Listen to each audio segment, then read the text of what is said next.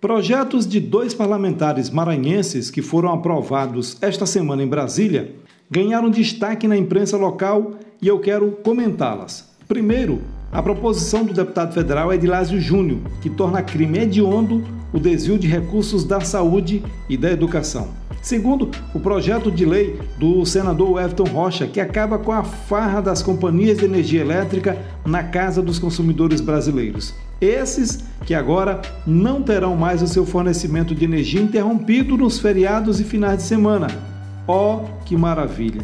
Já chega de tantas surpresas desagradáveis. Gente, embora estejamos vivendo em tempos modernos de grandes conquistas e no auge da onda do politicamente correto e da defesa intransigente da tão falada democracia, onde todos têm direitos e todos devem ser respeitados, etc e tal,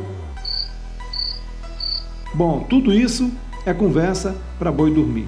No dia a dia mesmo, ainda vivemos em meio a práticas medievais, antiéticas, típicas dos ditadores que fazem o que querem sem se preocupar com as consequências, sem se preocupar com o dinheiro público. Traduzindo para o bom português, o desrespeito ao ser humano ainda é algo notório hoje em dia e é feito na caruda mesmo, por autoridades de todos os níveis, por empresas e até pelo cidadão comum. O que importa é o que é meu e dane-se os outros. Essa é a filosofia que vivenciamos.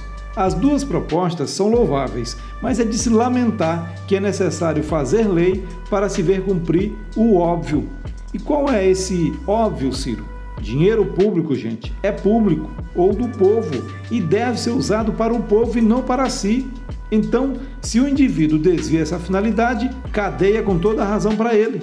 Outro, nenhum consumidor pode ser explorado com altas taxas, ter serviço de qualidade às vezes duvidosa e chegar em casa e ver que vai ficar o final de semana sem energia, por exemplo, simplesmente porque não pagou por estar sem dinheiro ou por ter esquecido de pagar a conta. Até parece que as companhias de energia deixavam para cortar na sexta-feira para serem o carrasco da consciência do cidadão de bem. Espera-se agora que a lei seja cumprida de fato, tanto para os corruptos que desviam dinheiro da merenda escolar ou do tratamento da Covid, por exemplo, quanto para as empresas que não têm sensibilidade ou que não têm alinhamento com o discurso que pregam nas suas propagandas. Estamos evoluindo. Um dia a gente chega lá.